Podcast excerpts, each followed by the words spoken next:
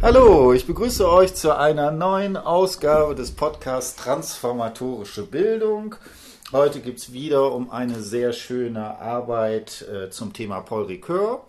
Äh, letzten Freitag haben wir da auch schon ein sehr spannendes Interview äh, zu gehabt und äh, das werden wir heute weiter vertiefen. Ähm, ich muss immer sagen, die Leute, die sich Ricoeur äh, raussuchen, haben einfach meistens sehr, sehr tolle Hausarbeiten, die ich da jetzt in diesem Semester zu gelesen habe. Genau, und bei mir ist Romy. Äh, genau, erzähl mal zwei, drei Sätze. Wer bist du? Was machst du? Was ist der Le Sinn des Lebens und des Universums? Und ist 42 eigentlich die Antwort auf alles? Sicher. ähm, genau, ich bin die Romi, ich studiere ja. Sonderpädagogische Förderung auf Lehramt hier an der Uni Köln, genau. Und ich habe ähm, das Seminar Narrative Interviews hm. so ähm, als BM1 hm. fürs ähm, Basismodul Bildungswissenschaften und hm. nee, Erziehen hm. gewählt. Genau, und darin dann auch meine Hausarbeit geschrieben. Genau, und du bist wahrscheinlich, ne, wenn das Erziehen ist, irgendwie so zweites, drittes Semester irgendwie so. Das war mein erstes Semester. Okay, ja, genau. okay. Dann hast du gleich irgendwie äh, gut gestartet. Also wenn das so weitergeht, sollte das alles gar kein Problem sein. Genau, also ähm, wir haben zum im zweiten Teil unterhalten wir uns über zwei Interviews äh, von jungen Geflüchteten. Ähm, genau, äh, du hast den theoretischen Teil mit Ricoeur angefangen. Sag mal, bevor wir jetzt sozusagen zu den Inhalten, was fandst du bei Ricoeur interessant? Wie wirkt der auf dich? Vielleicht auch, was gibt es Tipps, wo du sagen würdest, das ist Literatur, sekundar oder primär, was, worauf du dich beziehen kannst, dass man so ein bisschen so ein Feeling kriegt, was ist das eigentlich für ein, für ein Typ? Also, ich muss sagen, ähm, warum ich überhaupt über Ricoeur hm? geschrieben habe, ist gewesen, wir haben ja hm? mehrere Theoretiker hm? auch durchgenommen ähm, im Seminar und da fand ich den eigentlich ziemlich interessant, einfach dadurch, ich studiere ja auch Deutsch hm? als Unterrichtsfach okay, ja. und dadurch war bei mir halt so die Verbindung dazu, Texte zu analysieren, dann halt hm? auch eigentlich ähm, ganz sinnvoll und da im. Hinblick auf sprachliche Mittel und die Verwendung, wie man stilistische Mittel vielleicht mit integriert in seine Erzählung und was ist eine Erzählung überhaupt, mhm. insbesondere auch. Genau, und ich muss jetzt sagen, ähm, was mir wichtig war, dass ich teilweise auch die ähm, Primärliteratur mhm. selbst von ihm lese. Ich glaube, ich habe das erste ähm, von seinen drei Büchern, in mhm. denen er das thematisiert, gelesen. Im allerdings auf Deutsch. Mhm. ja. ähm, dafür reichen meine Französischkenntnisse nicht. Ja. Ähm, genau, und ich muss sagen, also darin hat er quasi alle drei ähm, Phasen der Mimesis mhm. ziemlich, ähm, ja, relativ kurz angerissen, aber relativ verständlich dargestellt. Und das wird dann in den weiteren zwei Teilen eigentlich nur noch, ähm, ja, weiter ins Detail gehend äh, beschrieben und für mich hat das dann eigentlich auch ausgereicht mhm. und ähm, ich habe mich teilweise häufig auf Scharfenberg bezogen mhm. in meiner Hausarbeit. Der war auch eigentlich eine ganz gute mhm. Grundlagenliteratur. Genau, nicht so ganz so einfach zu lesen, ne? Nee. genau, aber sehr gut, ne? Also ähm, genau, ich bin auch mal in Hamburg getroffen irgendwie beim Seminar. Ich finde finde das auch sehr, sehr gut. Genau, dann fangen wir jetzt an. Also vielleicht ist ein ganz guter Start, dass wir das nochmal thematisieren, weil wir haben ja immer, äh, das wird mir in Seminaren auch häufig mal so ein bisschen vorgeworfen, äh, dass die dann sagen, ja, äh, was soll das denn eigentlich? Äh, das ist ja hier mehr oder weniger quasi ein Deutschseminar, man guckt sich Metaphern und so weiter an. Ähm, ne, und ganz Richtung der Hermeneutik, die da drin ist. Das Spannende, finde ich, ist ja bei Ricoeur, dass er einerseits ähm, natürlich eine, sagen wir mal, sprach- und literaturwissenschaftlichen Herangehensweise hat, aber für ihn Sprache bzw. Erzählung ja etwas ist, was sozusagen nicht irgendwie so nebenbei oder so, dass man auch mal ein gutes Buch liest, sondern für ihn ist ja sozusagen Erzählung was ganz Fundamentales, was zum Menschsein dazugehört. Kannst du vielleicht zwei, drei Sätze dazu sagen? Was war für dich da so diese, wieso ist Erzählung, wieso ist das überhaupt wichtig? Vielleicht so.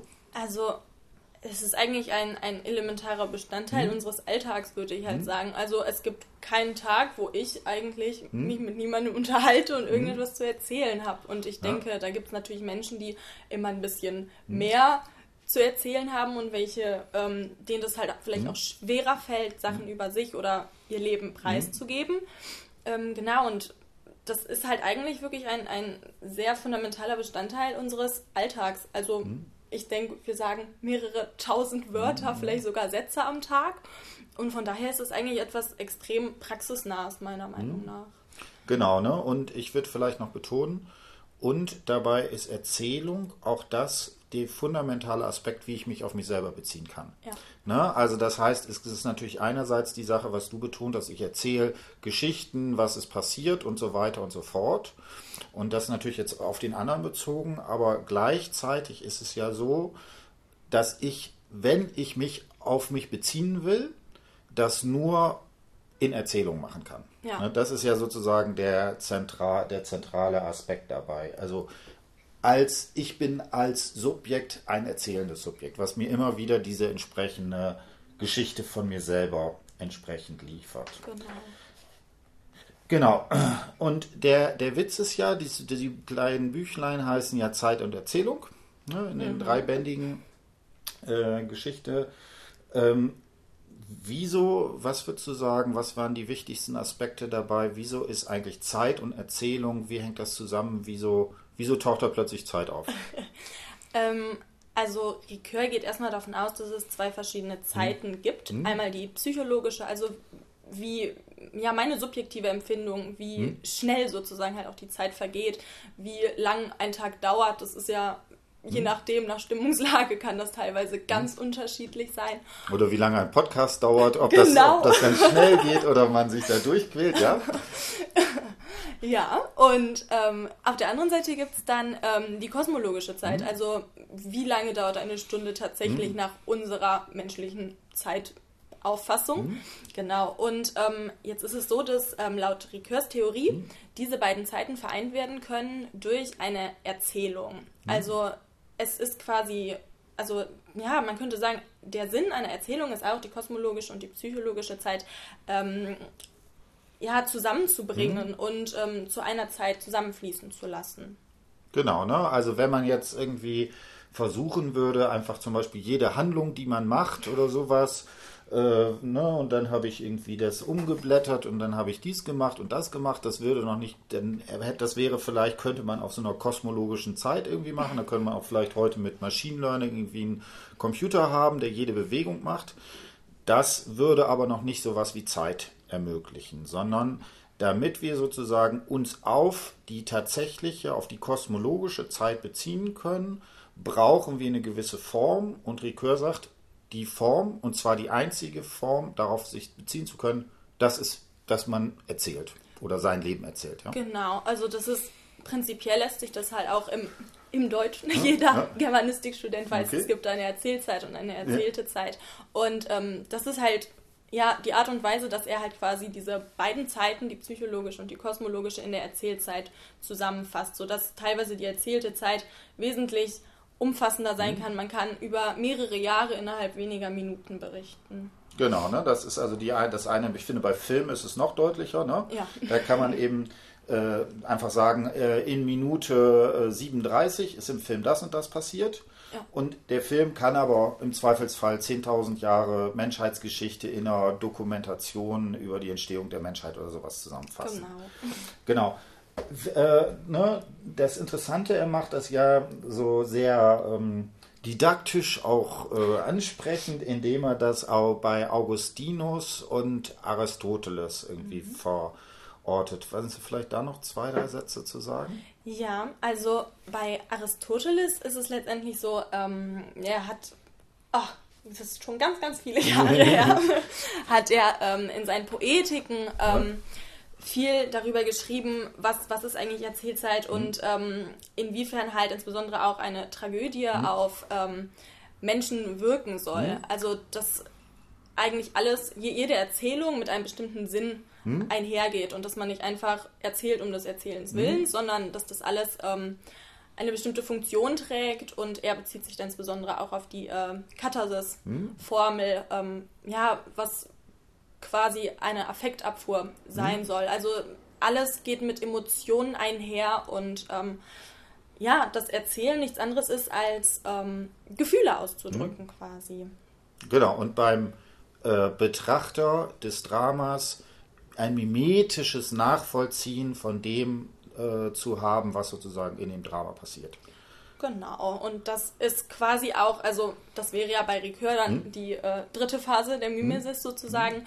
Ähm, also kann so interpretiert werden, da gibt es ja auch verschiedene hm? Arten. Einmal, dass sich die äh, ja, narrative Identität des Erzählers selber konstituiert, hm? aber halt auch, dass ähm, sich die Selbst- und Weltverhältnisse des Rezipienten ändern hm? können durch die ähm, ja, Lektüre des Textes oder der Erzählung. Äh, hast du noch Ideen zu Augustinus oder? Hm. Okay, dann sag ich da zwei, drei Sätze. Ne? In den Bekenntnissen, da ist ja diese berühmte Frage, wo er dann sagt, okay, äh, wenn man mich äh, fragt, was ist sozusagen äh, Zeit, habe ich irgendwie den Eindruck, mhm. ist kein Problem, ich weiß, was Zeit ist. Wenn ich es aber erklären muss, dann wird es eben äh, sehr, sehr schwierig. Ne? Mhm. Und das benutzt er eben, um zu sagen, okay, gerade bei äh, Augustinus wird sozusagen sowas wie eine innere psychologische Zeit vor allen Dingen thematisiert wohingegen bei Aristoteles das eben so eher sowas wie eine kosmische Zeit ist. Ne? Und da benutzt er diese beiden sozusagen, um die so äh, schön gegenüberzustellen und dann zu sagen, okay, ne, jetzt habe ich meine Differenz, jetzt brauche ich als Synthese, brauche ich halt die Erzählung, in der diese beiden Formen der Zeit entsprechend so äh, zusammengefasst werden, indem diese grundlegende Aporie, die man auch nicht auflösen lässt, zumindest im Erzählen bearbeitbar wird. Ja. Genau. Dann was dann so klassisch dabei auftaucht, ist genau diese Frage nach der Fabelkomposition. Ähm, kannst du da noch mal zwei, drei Sätze zu sagen? Ja, also ähm, hm? bei Fabeln geht es sich natürlich ja. so im Allgemeinen dazu, in der Regel, ähm, wie wir hm? alle wissen, eine Geschichte hat einen Anfang, ein Ende und hm? irgendwo drin halt eine Mitte, wo hm? häufig auch ein ja, sogenannter Umschlagpunkt hm? sozusagen ist, wo sich irgendetwas ändert, weil ansonsten gäbe es ja überhaupt gar keine Spannung in der Geschichte sozusagen. Ähm, das sind die so, sogenannten Peripetien. Hm. Und ähm, genau, es ist halt quasi so, dass diese Peripetien, ähm, um damit diese auch als solche erkannt werden, fordert das natürlich die gesamte Aufmerksamkeit des hm. Rezipienten und somit prinzipiell schon fast eine, eigentlich eine Identifikation hm. mit dem, ähm, ja, mit der Person, mit dem Held der hm. Geschichte sozusagen. Genau, und das alles fließt so in die Fabelkomposition mit ein. Genau, ne? und hier ist eben wichtig, dass er betont, dass eben äh, Texte nicht einfach äh, ähm, ja, unstrukturiert sind, mhm. sondern eben dieses Anfang, Mitte und Ende haben ne? und mhm. entsprechend auch gerade sowas wie narrative Interviews, die ja auch sowas, wo man zunächst einen Anfang macht, wer bin ich und so weiter, dann das entsprechend erzählt. Und eine der, der, der Thesen ist, eine Erzählung braucht auch immer sowas wie ein Problem. Ja. ja wenn, wenn, wenn man eigentlich, wenn einfach alles immer gut passiert und irgendwie sich aneinander reiht, dann kann man das irgendwie nicht gut erzählen, mhm. sondern da sind eben diese Aspekte, die da drin, wo eben die These ist, dass sozusagen sowas wie Erzählung diese Form beinhaltet. Ne, kann man sich natürlich fragen, ist das äh, nicht eigentlich eher so ein klassischer Literaturbegriff? Ne? Was ist zum Beispiel mit sowas wie James Joyce, Ulysses oder sowas, wo der ja versucht, irgendwie so Stream of Consciousness, irgendwie so alles aneinander zu basteln oder so. Äh, aber ich denke, man kann schon sagen, dass in den meisten Fällen, sowas gerade in narrativen Interviews, die so einem ganz klassischen literarischen Schema auch mehr oder weniger entsprechen. Ja, genau. Also man sagt ja auch quasi, es ist jetzt dadurch, dass ja jede Erzählung sozusagen ein, ein Einzelwerk mhm. ist, ein Einzelstück, ähm, kann es natürlich sein, dass der Erzähler lieber eine chronologische Reihenfolge mhm. erzählt oder vielleicht halt auch eher eine narrativlogische, mhm. wo er immer mal irgendwelche Zwischenschübe mhm. mit reinbringt, ähm, die halt in keiner chronologischen Verbindung mhm. miteinander stehen, die dann aber ähm, ja für das Verständnis des Rezipienten halt auch einfach mhm. ähm, wesentlich sinnvoller sind, dass hier nochmal ein Rückschluss auf die ähm, Vergangenheit dann nochmal mit eingebaut wird. Genau. Genau, ne? und da ist dann immer wichtig, ich finde, das ist auch immer, zu, wenn man so ganz damit anfängt, auch immer so ein Problem, weil man denkt, erzählen, erzählen ist ja einfach so Worte hintereinander zu reihen oder sowas. Das ist eben nicht das Entscheidende bei Recur, sondern ich habe das auch immer so gelesen, dass das Wichtige ist, dass im Erzähle man Zeit strukturieren kann. Also im Hinblick auf zum Beispiel äh, äh, Vorgriffe oder dass man nachträglich was, was vielleicht an einem anderen Zeitpunkt ist, dann plötzlich nochmal erzählen muss, damit man darauf damit man versteht, was das ist. Das heißt, hier gibt es immer diese äh, Beziehung, Erzählung strukturiert Zeit oder macht Zeit zugänglich oder erzeugt überhaupt erst Zeit.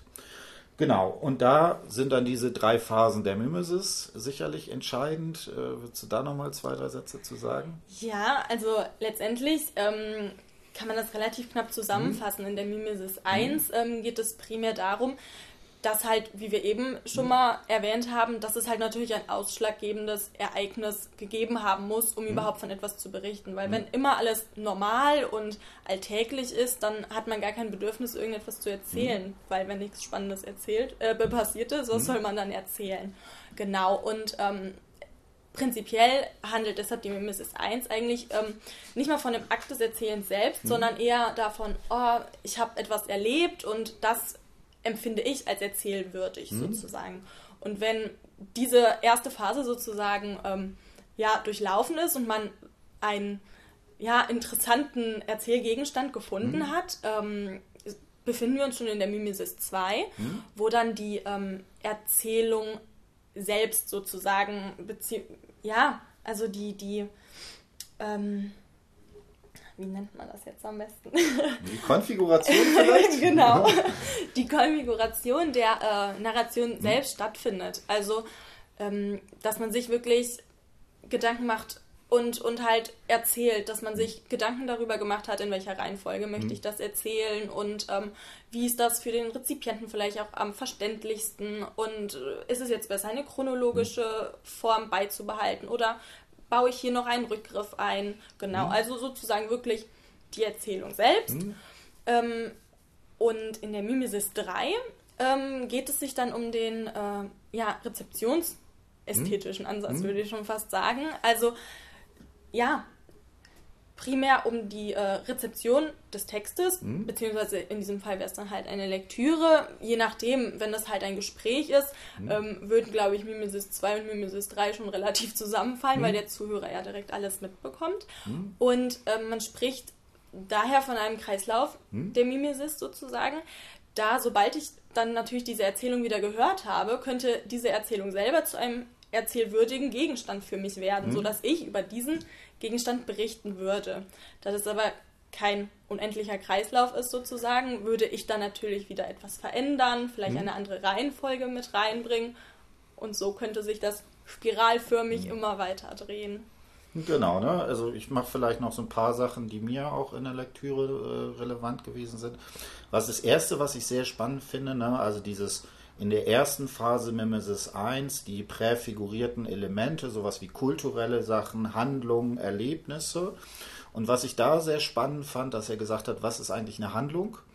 Und da betont er ja, dass Handlungen schon sowas sind, was zum Erzählen herausfordert oder was schon eine gewisse Erzählstruktur hat. Ja, wenn ich jetzt sage, ich bin heute irgendwie in die Mensa gegangen und habe dort äh, schon äh, mein Mittagessen gegessen, dann ist das natürlich einerseits eine Handlung, aber das ist, die Handlung hat schon sozusagen strukturelle Elemente, weil ich was zusammenfasse, man weiß dann ungefähr, was sozusagen da drin ist.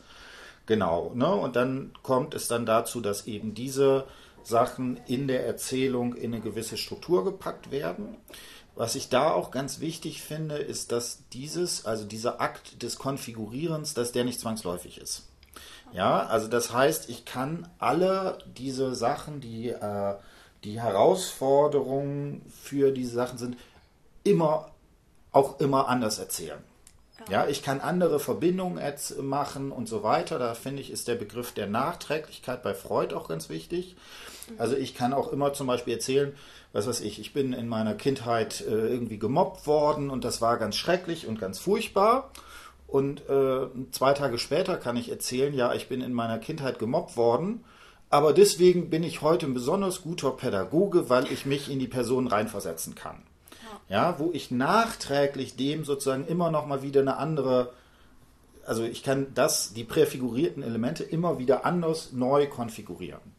Ja. Genau, und dann das dritte, ich glaube, das ist auch ganz entscheidend, im Moment äh, der des, des Lesens, der Anwendung, der Refiguration, dass das eben nicht so was ist, was sozusagen eine Identität herstellt, sondern dass auch hier sowas wie Differenzen eingeschrieben sind. Dass also ich, also ne, jeder kennt das, glaube ich, ein einigermaßen anspruchsvolles, komplexes Buch lässt sich eben immer wieder anders lesen. Ne? Und das, das macht es entsprechend auch äh, interessant, dass man da sozusagen dieses, äh, ja, dass man da auch immer wieder herausgefordert wird, sozusagen im Lesen, in der Lektüre zum Beispiel wieder Neues herstellen zu können. Ja.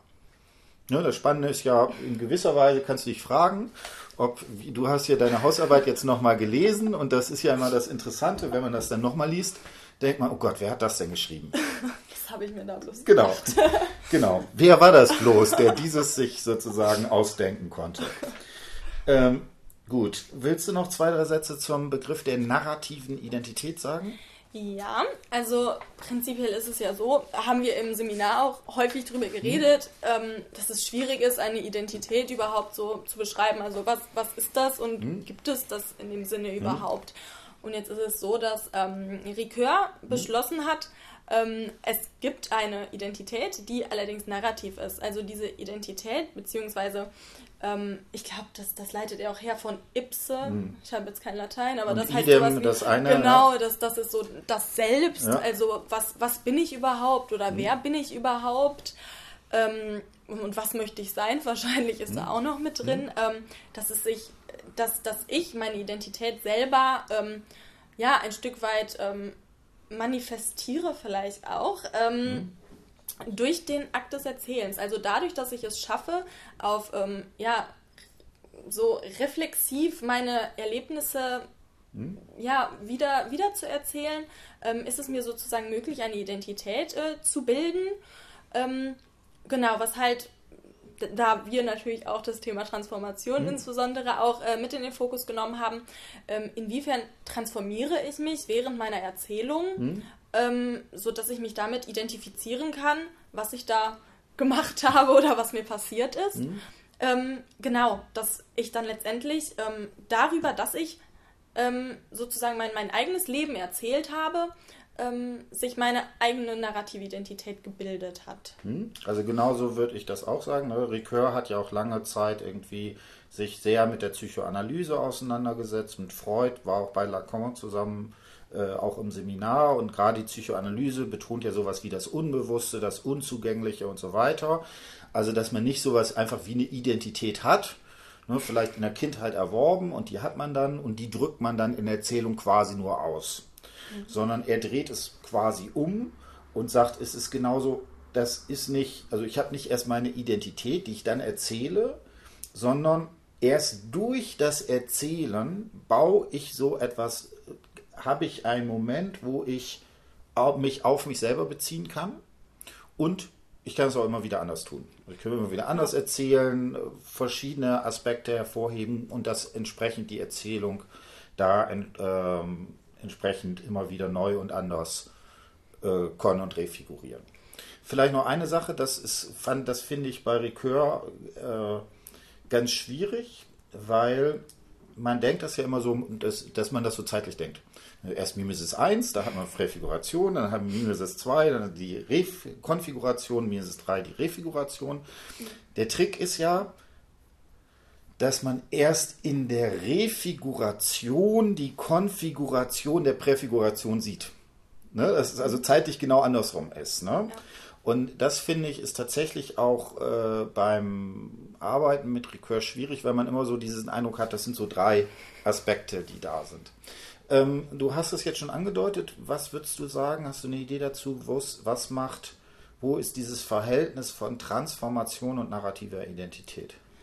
Ähm, also jetzt insbesondere bezogen auf die Interviews, die wir halten. Nee, nee, jetzt erstmal noch, vorher noch allgemein. Im, im Allgemeinen. ähm, also ich würde halt sagen, dass sich das besonders ähm, dadurch zeigt, wenn ich natürlich etwas erzähle, mhm.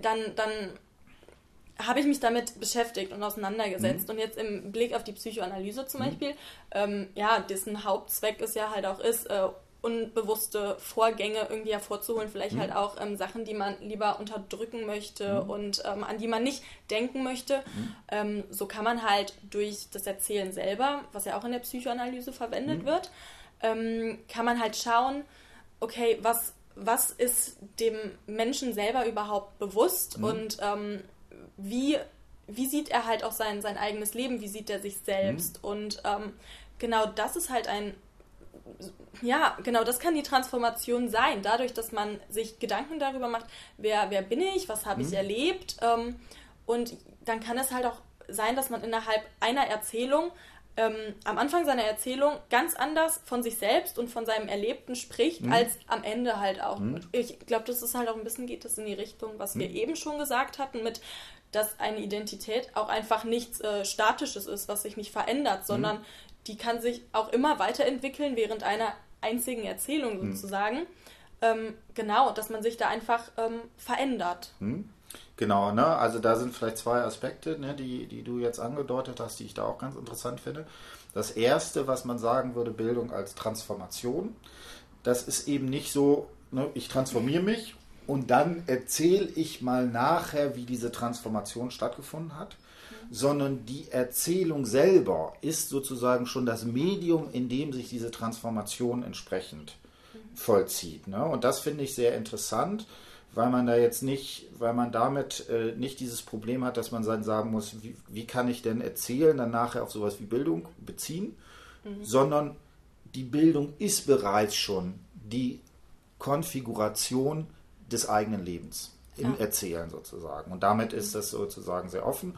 Und genau was du gesagt hast, damit lassen sich auch genau diese ganzen Differenzen und so weiter auch gut herstellen, weil das eben nicht so was ist, nicht, nicht so ein substanzhaftes Denken, ne, das, das ist meine Identität, mhm. sondern eben, ja, das ist ja genau das Tolle an Sprache, man kann irgendwie den Einsatz sagen und dann kann man am nächsten irgendwie das Gegenteil sagen und es funktioniert irgendwie trotzdem noch.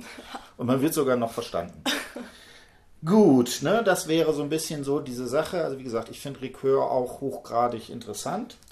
Jetzt hast du dir zwei narrative Interviews ausgesucht, also ähm, Malik und Amal.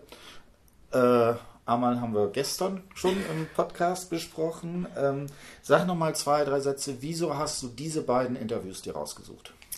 Also ähm, bei mir ist es jetzt so gewesen, dass hm. ich halt auch erstmal darauf geachtet habe, wie, wie gut hm. ähm, ist das Deutsch, also in, okay. in den Interviews. Also, dass sich das halt auf, auf einer Ebene teilweise bewegt. Einfach dadurch, hm. dass ich halt auch ähm, durch die Anwendung von Ricoeurs hm. Theorie hm. halt auch einen gewissen Fokus auf die sprachlichen hm. Mittel und sowas gelegt habe in der Analyse, äh, fand ich das recht wichtig, dass ich da jetzt nicht unbedingt jemanden habe, der erst seit drei Wochen da ist und der andere lebt schon seit fünf Jahren in Deutschland. Ähm, genau, dann ähm, und dann war es mir wichtig, dass ich ähm, die vom Umfang her nicht unbedingt ähnlich gewichte, sondern dass ich halt tatsächlich ein, ein Interview habe, was mhm. relativ lang war. Ich mhm. glaube, da habe ich auch das, das längste genommen, mhm. was wir besprochen hatten. Genau, das von Malek. Und dann habe ich ähm, mhm. halt noch das von Amal genommen auf der anderen Seite. Genau. Und ähm, die haben auch beide studiert bzw. studieren. Und sowas habe ich da auch primär mit hm? eingezählt. Also, also teilweise auch ne, formale Geschichten. Ne? Ja. Das ist natürlich jetzt auch ein, also einerseits finde ich das hochgradig interessant, aber das ist natürlich auch ein methodisches Problem, dass man sich dann fragen kann, okay, wenn liegt es möglicherweise, wenn sowas wie narrative Identität nicht, sich nicht so weit ausbildet, äh, weil er es vielleicht einfach technisch nicht erzählen kann ja. oder sowas in die Richtung. Ich würde bei beiden Interviews sagen, ist das aber nicht das Problem. Also sozusagen auf sprachlicher ja. Ebene kriegen die das hin. Gut, ähm, sollen wir mit äh, Malek anfangen oder wie wollen wir? Ja, können das wir Das ist so, glaube ich, auch deine Reihenfolge. Ja, ne? genau. Äh, erzähl mal ein bisschen, wer ist das, was macht er so und so weiter. Ne? Also kleiner Hinweis, Name wie immer verändert und so weiter. Genau. Genau, also ähm, der Malek, der kommt aus Syrien hm? ähm, und ja, also was, was ich interessant fand, ist, ähm, dass er halt bereits in Syrien hm. äh, fertig Jura hm. studiert hat, mehrere Jahre lang, hm. und äh, dass er sozusagen mit einem Abschluss nach äh, Deutschland gekommen ist. Und ähm, ja, er spricht halt in dem Hauptteil seines Interviews tatsächlich auch über seine Fluchterfahrungen, mhm. was ich wirklich interessant fand, mhm. weil er da so schon fast ein bisschen drin aufgegangen mhm. ist und aufgeblüht ist. Ähm, und wirklich viel auch eigenständig erzählt mhm. hat, ohne Nachfragen des ähm, Interviewers sozusagen. Ähm, genau, dass er viele persönliche äh, Sachen auch erzählt hat. Also zum Beispiel sein, sein größtes Problem jetzt, dass sein, ähm, Abschluss nicht anerkannt mhm. wird, er nicht als Jurist arbeiten mhm. kann und ihm lediglich angeboten wird, nochmal von mhm. vorne sein gesamtes Studium anzufangen. Mhm. Genau. Ähm, ja, das ist, glaube ich, so das mhm. Wichtigste erstmal. Genau, dann finde ich das sehr interessant. Sag mal ein paar Sätze zu dieser ganzen Frage der Flucht, weil ich finde das sehr, sehr interessant, weil in vielen Fällen sowas wie Flucht als etwas Traumatisches erlebt äh, wird, wo so reale Sachen drin sind, Gewalt auch eine Sache ist, die, ähm, die ja es schwer machen zu erzählen. Also ja. Traum, das Trauma wäre ja genau zum Beispiel von einer Dimension etwas, was so massiv in Lacanischen Begriffen, wo sowas Massives wie das Reale auftaucht, dass sowas wie Erzählung entsprechend versagen oder sowas. Du hast jetzt gesagt, das ist sogar andersrum. Er blüht darin auf. Ja, ja das finde ich, finde ich übrigens als, als Formulierung, ne, selber ja metaphorisch, ne? ähm, er blüht darin auf. Ähm, genau, erzähl mal, wie, wie, was war für die, äh, also erstmal, was hat er erzählt und dann vielleicht, wie hat er das erzählt? Ja, also er hat halt ähm, wirklich chronologisch angefangen mhm. eigentlich. Also ja. Ich glaube, er ist als erstes nach, nach Griechenland ähm, mhm. gegangen, also über die Türkei mhm. nach Griechenland und dann ähm, schneidet er halt mal ganz kurz an, dass er mit, mit einem Boot dann mhm. rübergefahren ist aufs Festland, ähm, wo er dann aber halt auch mal ganz knapp anreißt, mhm. ja, da waren die Wellen sehr hoch und ich bin fast ertrunken. Mhm. Was er dann einfach so stehen lässt, Punkt. Mhm. und sich sozusagen ja, dem weiteren Verlauf seiner mhm. Reise oder Flucht halt auch widmet. Ähm, wo ich mir halt auch am Anfang dachte, okay, ähm, interessant, also dass er halt von sich aus freiwillig beginnt, ähm, von seiner Flucht zu erzählen, mhm. aber ähm, das dann so, was heißt verkürzt, aber knapp darstellt. Ähm, Genau, wobei man sich dabei dann natürlich auch wieder Gedanken machen könnte, warum er das halt nicht ähm, weitergehend thematisiert. Mhm. Und ähm, dann erzählt er von seinem weiteren Verlauf, wie er halt übers Festland ähm, weitergekommen ist, ähm, dass er auch häufig in Gefängnissen festgehalten wurde, mhm. Ähm, was er aber auch nicht unbedingt als ähm, schrecklich darstellt, sondern mhm. er sagt halt, ja, die haben meinen Ausweis gesehen, haben mich ins Gefängnis gesteckt für zwei mhm. Wochen und haben mir danach einen ähm, Aufenthaltstitel für mhm. sechs Monate gegeben, in mhm. Griechenland zum Beispiel. Und ähm, jetzt ist es dann so, dass er wirklich, je mehr er von seiner Fluchterfahrung erzählt, ähm, desto, ja, ich würde schon fast sagen, selbstsicherer wirkt mhm. es halt auch. Ähm, während das in den anderen Interviews vor allem so war, dass sich die Sprache teilweise etwas verschlechtert hat. Mhm. Ähm, wo man jetzt natürlich wieder spekulieren könnte, ob das vielleicht wegen Unwohlseins des Themas und genau, das wird sicherlich so sein, ja. Genau, dass es daher kam, ähm, fand ich es halt interessant, dass es bei ihm überhaupt nicht der Fall war, sondern er dann auch angefangen hat ähm, zu erzählen, dass ihn die Polizei ähm, festnehmen wollte und ihm unterstellt hat, er hätte ein Fahrrad gestohlen und ähm, dass die ihn dann aber einfach haben weiterfahren lassen. Er baut dann da auch Ironien mit ein in seine Erzählung und ähm, erzählt dann auch von einem Ereignis, was ich sehr interessant fand, ähm, dass er sich mit, ähm, also dass Diebe ihm sein Fahrrad und sein mhm. restliches Geld wegnehmen wollten und er dann gesagt hat, ja, aber es ist das Einzige, was ich noch habe, ihr könnt mir das mhm. nicht wegnehmen, woraufhin die Diebe dann gesagt haben, ja, dann, dann teilen wir das Geld halt auf. Mhm. Du behältst die eine Hälfte, wir behalten die mhm. andere. Was ich dann schon wieder wirklich interessant fand, da er halt, ja, wirklich Ironien und lustige Erzählungen mit eingebracht hat, eigentlich in seine Fluchterfahrung, die ja eigentlich ja überhaupt nicht spaßig gewesen sein kann, eigentlich. naja, ne, also da, da würde man mit Rekör fragen, äh, die Flucht war sicherlich nicht spaßig, vielleicht kann man aber im Erzählen das natürlich auch mit einer gewissen Situationskomik und sowas machen. Ich würde dich bitten, äh, hast du Lust? Also ich würde sowas sagen, vielleicht ist Zeile 175 oder so, dass du vielleicht einen Teil von der Flucht, äh, wo du sagen würdest, das war vielleicht für mich sozusagen wichtig, einfach nochmal vorliest, so ein paar Auszüge daraus? Ja, also ab Zeile 175. Ich weiß jetzt nicht genau, das war jetzt so ungefähr. Ja, genau, also das wäre dann, ja, ja, zu Fuß, also von, ähm, von der Türkei bis Griechenland mit ähm, dem Boot. Sechs Stunden hat der gedauert. Ähm, auf welcher Insel bist du dann gelandet? Samos, Lesbos? Ähm, weißt du nicht mehr? Nee, nicht mehr. Ich habe vergessen. Ja, ja, das war sehr schwer. Dann Wellengang, hoher. Woraufhin er dann antwortet, also fast ähm, ertrunken, sagt man. Ja, ja, richtig. Ja, fast ertrunken. Ja, und dann, also wie gesagt, zwei und zwei Wochen im Knast. Und dann bin ich ähm, von die Grenze, die also zwischen Griechenland und ähm, Mazedonien, bis Mazedonien bin ich dann auch. Also gelaufen 18 Stunden. Hm?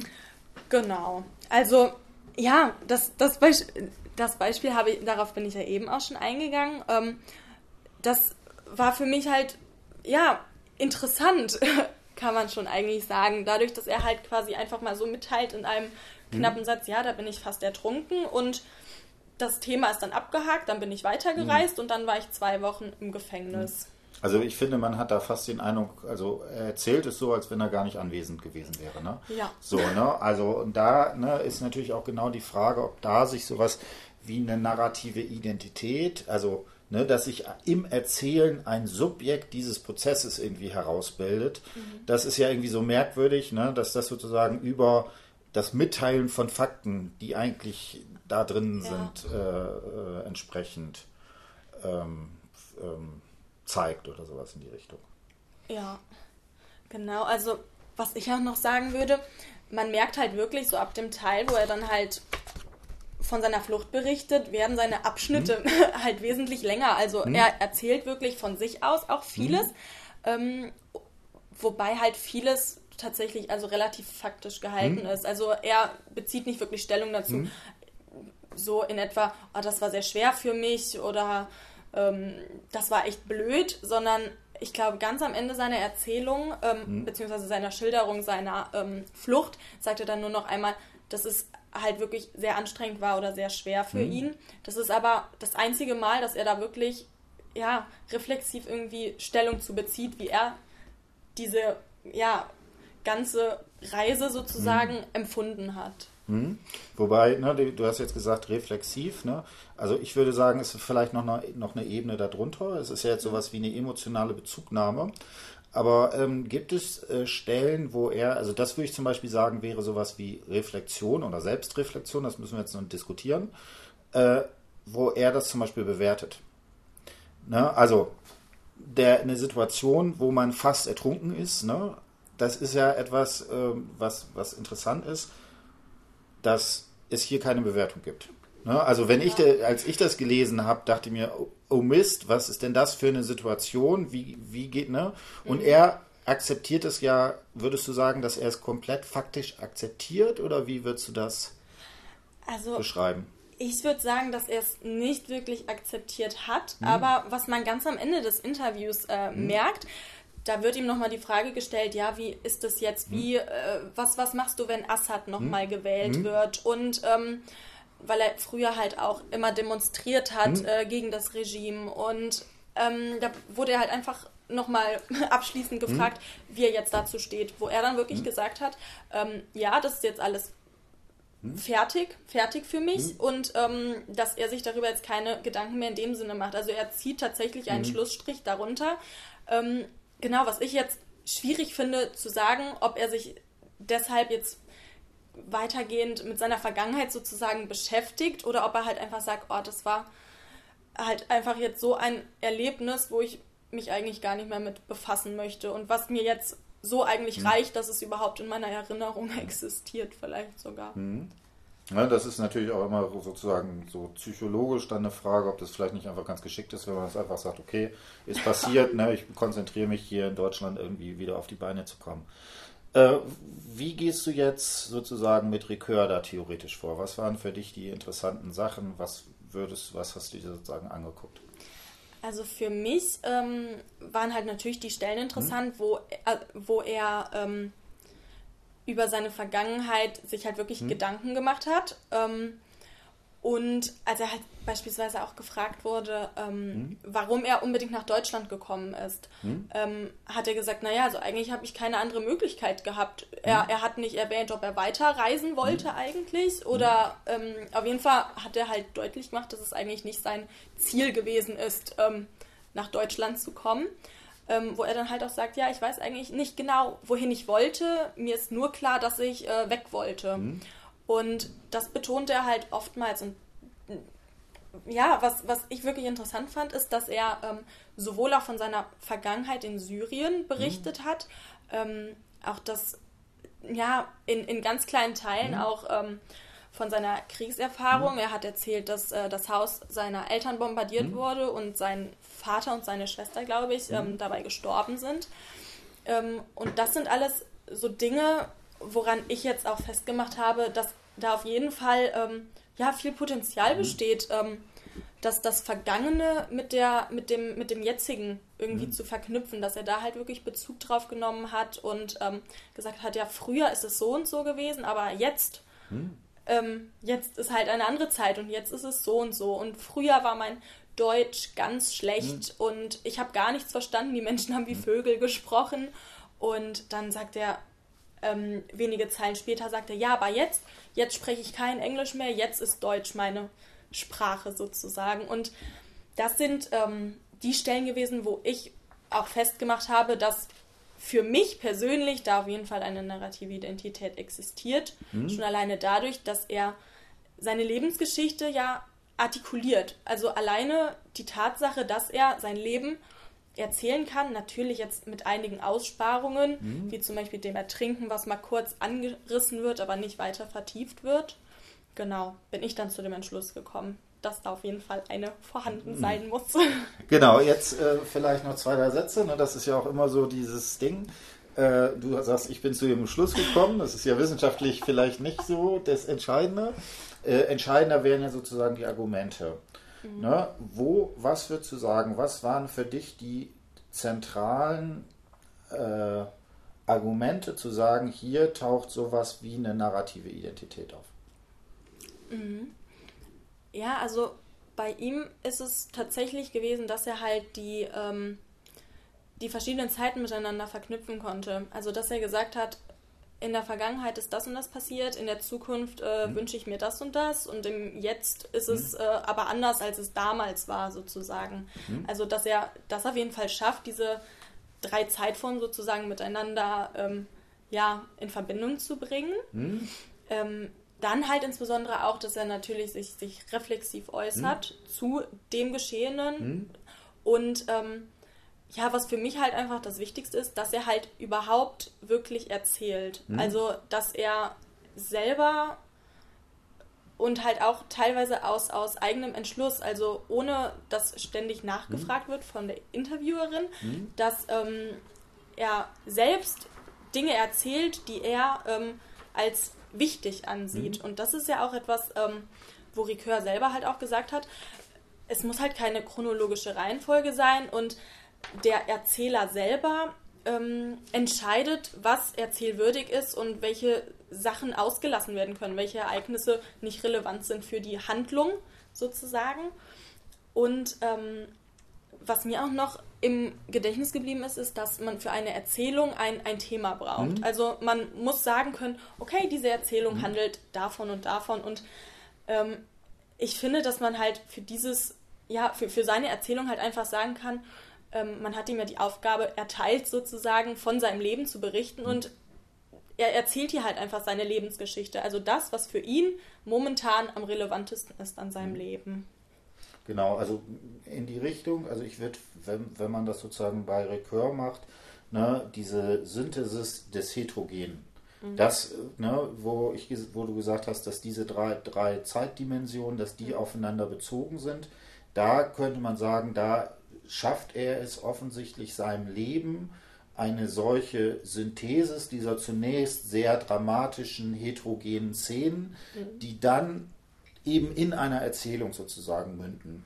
Dass genau darin auch sowas wie der Bildung und im, auch im Sinne des Transformationsprozesses irgendwie zu sehen ist. Ja. Dass er dieses sozusagen äh, entsprechend äh, ähm, ja, in dieser erzählende Einheit äh, überführen kann oder sowas in die ja. Richtung. Genau. Genau, jetzt im Kontrast. äh, das zweite Interview, worum, wer ist das? Worum geht es da und so weiter? Genau, Amal. das war der Amal. Ähm, der Amal, oh Gott, ich glaube, der kommt auch aus Syrien. Ja. Genau. Das war auch einer, genau, der Gründe, weil sie ja. halt beide aus dem gleichen ja, Grund quasi halt auch geflüchtet mhm. sind. Ähm, genau, der Amal hat, ähm, ist allerdings etwas jünger. Mhm. Er hat vorher nicht studiert, mhm. sondern ähm, er, er wollte eigentlich studieren. Das hat aber nicht mehr funktioniert in mhm. Syrien und ähm, das führte auch als einen der Hauptgründe an. Eigentlich begründet er fast alles mit seinem Studium. Mhm. Also ja, ich, ich finde, es wird halt deutlich, dass ihm sein, sein akademischer Werdegang mhm. teilweise auch sehr am Herzen liegt, weil er eigentlich ähm, halt auch sagt, ja, also auf die Frage antwortet, warum bist du eigentlich aus Syrien äh, weggegangen?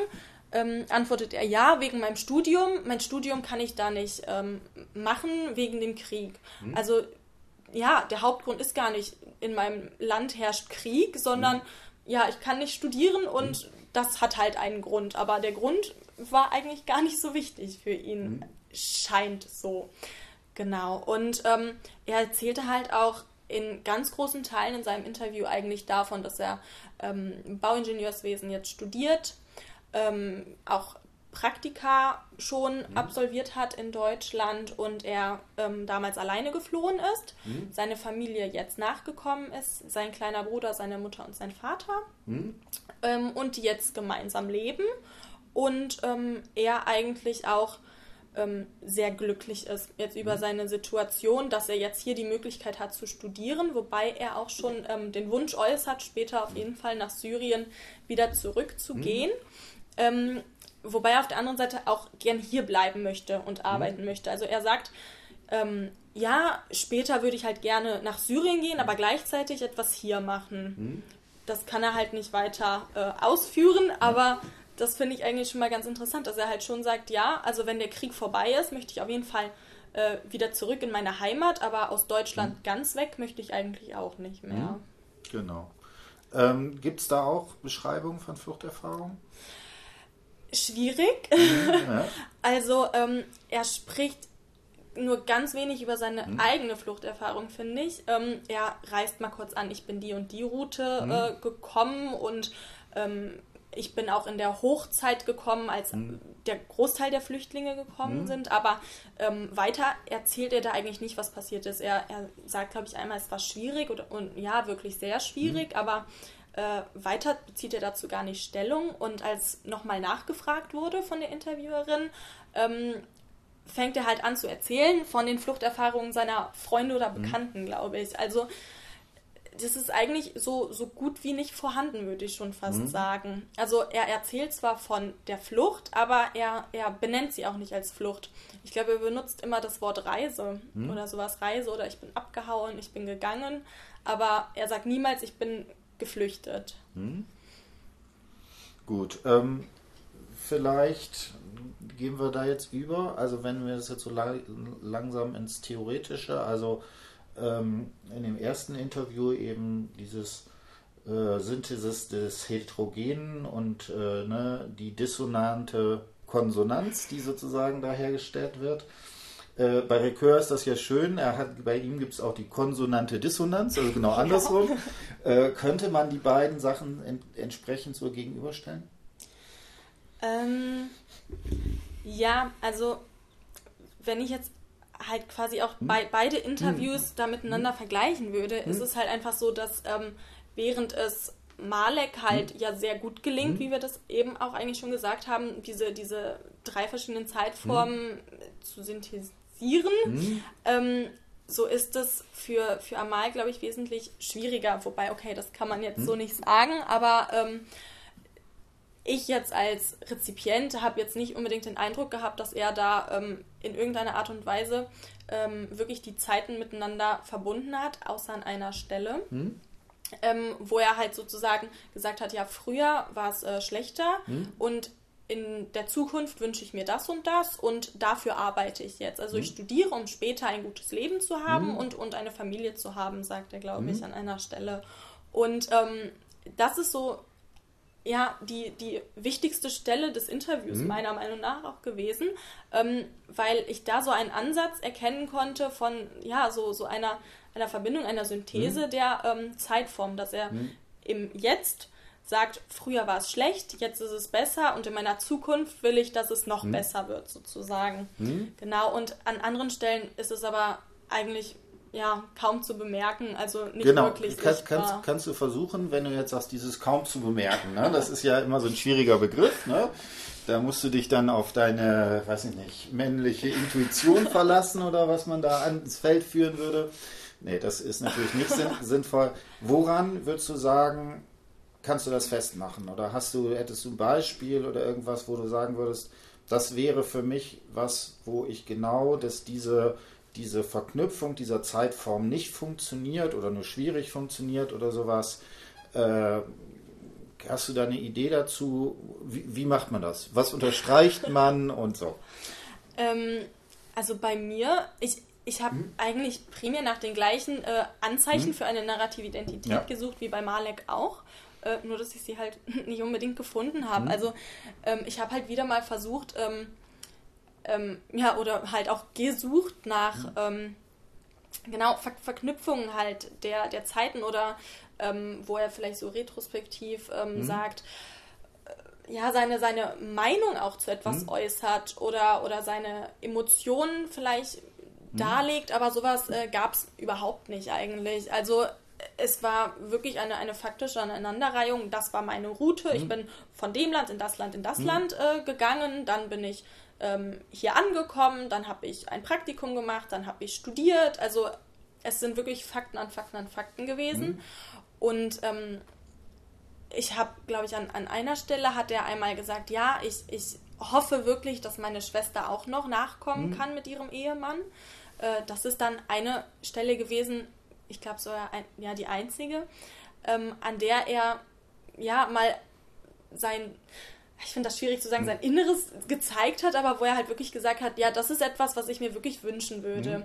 Während er, er ansonsten eigentlich immer nur gesagt hat, ja, es war schwierig und die deutsche Sprache ist auch schwer zu erlernen, aber weiter geht er da eigentlich nicht drauf ein, dass er irgendwie ähm, zeigen würde, dass er sich wirklich damit identifiziert hat. Also es hm. könnte er, er hätte genauso gut von äh, den Erlebnissen eines Freundes berichten können. Hm.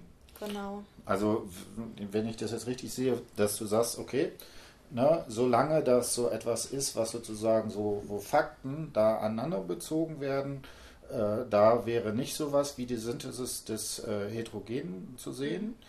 Wenn ich aber zum Beispiel so einen Satz hätte wie, aus diesen Erfahrungen habe ich gelernt oder sowas wie heute weiß ich das so und so. Ja. Das wäre, wären sozusagen für dich Indikatoren, wo man sagen würde, da verknüpfen sich verschiedene Zeitformen. Ja.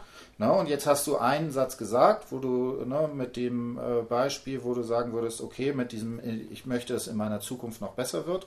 Das gibt sozusagen an einem Punkt, mhm. aber das wäre sozusagen der erste, äh, der ein, ne? Ja. Ähm, ich habe, kennst du sicher meinen, meinen berühmten Podcast zum Berichten und Erzählen über Fluchterfahrungen. Da habe ich ja die These aufgestellt, dass eine der ganz schwierigen Sachen beim, bei Flucht und bei solchen, genau solchen äh, Sachen ist, das ist, also das erste wäre sowas, wo das so komplett so als Partikel bleibt, von Erfahrung traumatischer Art oder sowas. Und das ist dann sozusagen die zweite Form, vielleicht sowas wie ein Berichten wäre. Und was ist ein Bericht? Ein Bericht ist es ja, was weiß ich, wie ich berichte über einen Verkehrsunfall, mhm. dann bin ich ja als Zeuge da nicht mit anwesend, bin da im, ja. hoffentlich im Geschehen nicht involviert. Ne? Und das wäre dann sowas, was sozusagen häufig auch, wo, wo ich den Eindruck habe, Berichte, das, ne, das ist dann, wenn man zum Beispiel so ganz klar chronologisch Erst war ich da und dann war ich da und dann war ich da in, in so einer Berichtsform. Und meine These wäre jetzt, dass sozusagen mit Recur das Entscheidende im, im Sinne eines Bildungsprozesses wäre, dieses Berichten zu einem Erzählen zu ja. verwandeln. Ne? Und das könnte man, das finde ich jetzt sehr interessant, daran machen, äh, dass man sagt, okay, man guckt sich formal an, wo sind Zeiten miteinander verknüpft. Mhm. Ja, genau. Also was, was für mich halt auch noch ähm, wichtig hm. war, ähm, was halt bei Malek sehr deutlich war, war hm. dieser Beginn, dass er hm. halt am Anfang, okay, das ist von der Interviewerin auch eingeleitet hm. worden, aber dass er gesagt hat, ja, ich bin der Amal, ich bin dann und dann hm. geboren worden und es hat halt wirklich angefangen, okay, da war ich ein Baby, da wurde ich geboren. Hm. Und ähm, ich glaube, sein, sein letzter Satz ist dann halt tatsächlich äh, der gewesen, als er dann gesagt hat, ja, äh, das ist jetzt aber alles für mich vorbei, Assad ist mir mhm. egal und das Regime ist mir auch egal mhm. und äh, fertig. Mhm. Also, dass meiner Meinung nach da halt wirklich ein, ja, ein, ein guter Schluss halt auch gefunden wurde für, für diesen Lebensabschnitt dann so gesagt. Ähm, würdest du sagen, das ist ein guter Schluss? Also ich würde nämlich sagen, das ist genau kein Schluss. Ah, ja. Also, das, ne, das ist zwar etwas, was das, äh, vielleicht könnte man sagen, wegschließt. Was ich, ja. was ich auch sagen würde, das darf man jetzt auf gar keinen Fall normativ sagen. Dass, mhm. ne, psychologisch kann ich das alles gut verstehen, dass man mhm. sagt, okay, ich will damit jetzt erstmal nichts zu tun haben, ja. muss hier Job finden und irgendwie Sprache lernen und mich einleben und so weiter. Mhm. Aber gerade im Sinne von sowas wie wie, ne, wenn du dieses aristotelische Anfang, Mitte, Ende oder sowas hast, dann würdest du dir noch sowas wie das Finale wünschen, ja. wo das in einer gewissen Weise vielleicht auch in so einem Motiv der Aufhebung, Rückkehr, ne, mhm. dadurch habe ich gelernt, ne, könnte man jetzt pathetisch, was es heißt, ein Mensch zu sein oder irgendwie ja. sowas. Das wäre jetzt natürlich sehr übertrieben, aber da würde mhm. ich sagen, das wäre für mich sozusagen so etwas wie, wie ein Schlusspunkt und ja. nicht, nicht sowas wie ein Endpunkt. Ja, also ich, ich finde es schwierig, hm. weil am Anfang habe ich auch so gedacht, hm. weil, ach, weil man halt auch denkt, das ist halt kein Happy End. Das ist, ist nicht schön. Ja. Auf der anderen Seite ähm, dachte ich mir dann, okay, ähm, vielleicht ist es für, für uns nicht hm. unbedingt ein, ein, ja, ein, ein gutes Ende, hm. aber für ihn ist das jetzt halt erstmal ähm, wo, wo ich mir dann halt auch gedacht mhm. habe, okay, es kann immer noch sein, vielleicht erzählt er nächstes Mal die Geschichte und die Geschichte hat ein ganz anderes Ende. Mhm. Die Geschichte geht weiter und jetzt habe ich einen schönen Job mhm. gefunden und wer, wer weiß, was jetzt noch passieren kann in der nächsten Zeit. Genau, aber ähm, ich finde halt, also er, er hat seinen Schluss erstmal mhm. gefunden. Also seine, seine Erzählung verläuft nicht im Sande, würde mhm. ich jetzt mal sagen, ähm, wie ich bei Amal teilweise mhm. das Gefühl hatte weil es da eigentlich mehr so ist, er, er hat dann, glaube ich, nichts mehr zu erzählen gehabt und dann hat, fragte die Interviewerin mhm. nochmal, möchtest du noch was zu deiner äh, Reise mhm. sagen? Und er sagte, nee, hm, mir fällt gerade eigentlich nichts mehr ein. Ja, okay, dann danke für das Interview. Ja, danke auch. Mhm. Und also ich muss ehrlich sagen, da, da fehlt fehlte mir das Ende dann etwas mehr bei Amal hm. als bei äh, Malek, der dann halt zwar gesagt hat, ja, okay, für mich ist das jetzt erstmal hier abgehakt, hm. fertig. Ähm, Genau. Und das, das ist so ein bisschen das gewesen, was, was mir, glaube ich, auch dadurch, dass ich zuerst Malek mhm. analysiert habe und dann danach halt Amal, mhm. ähm, mich mit Amal beschäftigt habe, ist das sowas gewesen, was, was mir da einfach gefehlt hat. So ein, ein, ein Schlusssatz auch mhm. einfach. Genau, der halt vielleicht dann halt auch ein, ein bisschen Bezug darauf genommen hätte, was er erzählt hat die ganze Zeit, weil das bei Malek halt vorhanden war. Er hat halt gesagt, ja, okay, mhm. ich habe das jetzt alles erzählt, aber jetzt in diesem Moment ist mir das alles egal mhm. und für mich ist das jetzt beendet. Mhm. Und somit hat er für mich halt Stellung dazu bezogen, was er da erzählt hat. Mhm. Genau. Und ja, das, das gab es bei Amal mhm. nicht am mhm. Schluss. Genau, dann machen wir das vielleicht noch. Wie würdest du das denn jetzt im Hinblick auf den Transformationsprozess sehen? Genau, also bei Malek, hm? ähm, ja, war für mich eigentlich direkt klar, hm? schon nach dem ersten Lesen, hm? dass er sich auf jeden Fall transformiert hat. Hm? Einfach dadurch, dass es halt so, so, so viele verschiedene ähm, Aspekte gab, hm? in, in, den, in, ja, in welcher Hinsicht er sich hm? transformieren konnte. Sei das jetzt gewesen, ich habe am Anfang äh, gar kein Deutsch sprechen können und äh, nichts verstanden und jetzt spreche ich eigentlich nur noch Deutsch. Wobei das ja jetzt halt auch etwas ist, okay, das ähm, erlernt man halt so mit der Zeit, Deutsch sprechen, wobei das für mich auch schon eine Transformation wäre. Ähm, jedoch aber halt auch so, so ein bisschen in, in psychologischer Sicht, einfach mhm. dadurch, dass er halt erzählt, ja, da ist das passiert und das mhm. passiert, aber das ist jetzt zu Ende mhm. und jetzt äh, blicke ich nach vorne und jetzt äh, arbeite ich äh, hier und mhm. äh, habe vor, mir hier eine Familie aufzubauen und ein Leben und sowas. Also genau, das, das ist für mich Transformation. Dieses, mhm. dass, dass er auch selber bemerkt, teilweise, ähm, ja, früher konnte ich das nicht, jetzt kann ich das. Oder damals ist es so gewesen und jetzt erkenne ich aber an, mhm. dass sich das geändert hat und dass jetzt etwas anderes im Vordergrund steht. Mhm. Und bei Amal?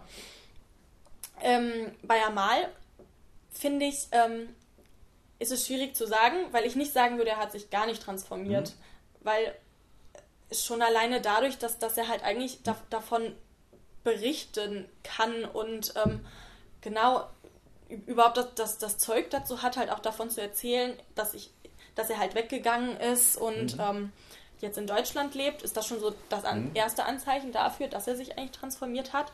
Und ähm, er spricht dann auch davon, also er, er nimmt, zieht ja auch diese Rückschlüsse, mhm. dass es früher ganz schwierig war mhm. und ähm, auch, auch in Deutschland, er geht dann darauf ein, mhm. ja, am Anfang in Deutschland war es ganz schwierig für mich, ich habe die Sprache überhaupt mhm. nicht gesprochen, ich habe keine Freunde mhm. gehabt und dann sagt er aber, ja, und jetzt ist, ist es ganz anders. Jetzt mhm. studiere ich, ich muss dafür äh, viel tun, viel lernen. Ich habe noch einen Nebenjob und ich bin Kassenwart mhm. in einem Hochschulverein. Und ähm, da, da merkt man schon, dass er sich da auf jeden Fall transformiert hat von, oh Gott, wie, wie gehe ich jetzt damit um? Ich bin in einem neuen Land mhm. und was mache ich jetzt überhaupt? Zu dieser Einstellung auch, eigentlich mhm. kann ich das auch alles schaffen und dann lerne ich halt die mhm. Sprache und studiere und setze dann mein Leben halt anders als geplant mhm. fort. Mhm. Aber dann wären die doch relativ ähnlich, oder? Ich würde sagen, im Hinblick auf den Transformationsprozess, wenn wir jetzt mal Ricœur mit seiner ähm, hm? Theorie über Erzählungen außen hm? vor lassen. Nee, aber, aber ich, ich, weiß jetzt nicht, wie du das machen. Also ja. ich würde ja sagen, okay, äh, Transformation ist, dass man sozusagen diese Synthesis des Heterogenen in der Erzählung hinbekommt. Ja, also ich, ich würde sagen, wenn, wenn wir jetzt das jetzt mal nach deinem Schema zum Beispiel machen, mit diesem, dass man zuerst wirklich einzelne Partikel hat, ähm, danach vielleicht eine Berichterstattung zustande ja. bringt und ganz am Ende dann wirklich eine Erzählung, würde ich sagen, dass ähm, Malek eigentlich bei der Erzählung schon quasi mhm. angekommen ist, weil das ja wirklich, ach ja, apropos, mhm. da ist noch das passiert mhm. und äh, jetzt bin ich wieder hier und das ist, war nicht unbedingt chronologisch, sondern er hat halt auch immer mal Einschübe mhm. gehabt, die noch relevant waren. Und bei Amal ähm, ist es halt wirklich einfach nur chronologische Reihenfolge mhm. gewesen, viele Fakten, aber die Tatsache an sich, dass er halt einfach hm. berichtet hat und erzählt hat, das, das ist für mich eigentlich schon eine, eine Transformation hm. gewesen. Genau. Vielleicht nicht in dem Maße, wie sie bei ähm, Malek vorhanden war. Hm? Genau, aber zu einem gewissen Teil schon, würde ich sagen. Dann würdest du eher so sagen, da gibt sozusagen so, eine, so ein Kontinuum zwischen äh, gar nicht und schon voll und dann ist er irgendwie so äh, in der Mitte oder sowas. Ja, also ich, äh, ich weiß jetzt natürlich nicht, ob man das so sagen hm. kann, aber ich, ich würde schon so ein bisschen sagen, dass, dass es vielleicht so eine bewusste hm. Transformation gibt und so eine unbewusste. Hm. Und dann würde ich schon sagen, dass Malek schon bewusst ist, ähm, dass er sich da halt auch verändert hat und äh, sein, sein neues Leben angenommen hat, während Amal da vielleicht noch so ein bisschen das halt lebt, aber ihm das vielleicht noch nicht so bewusst geworden ist. Hm. Also äh, ich würde das ne, bewusst, unbewusst ist immer schwierig, ne, aber ich verstehe schon, ne, oder man könnte das ja auch sozusagen so unbewusst versus reflexiv, also im ja. Sinne von auf sich selber beziehend oder mhm. so. Ähm, ich finde einen Begriff da ganz schön, den äh, Rainer Kuckemohr eingeführt hat, und das ist der Bildungsvorhalt. Und Bildungsvorhalt, also das kommt aus der Musik, kenne ich jetzt nicht so genau mit, mich mit aus, aber die Idee ist, man hat sowas wie vielleicht eine bestimmte Melodie äh, oder bestimmte Tonart und das, die, das wechselt jetzt in eine andere Tonart. Aber bevor dieser Wechsel kommt, gibt es sozusagen noch einen Bereich des Vorhaltes, wo man schon erahnt, da gibt es sozusagen diese, diese Veränderung, aber in welche Figur das dann überschlägt, das ist sozusagen noch nicht ausbuchstabiert. Mhm. Ne, und das war eine, als ich deine Arbeit gelesen habe, vielleicht eine Idee nochmal, ob man sagen kann, okay, bei Amal ist ist, das deutet sich schon an, das geht schon in die Richtung. Ne?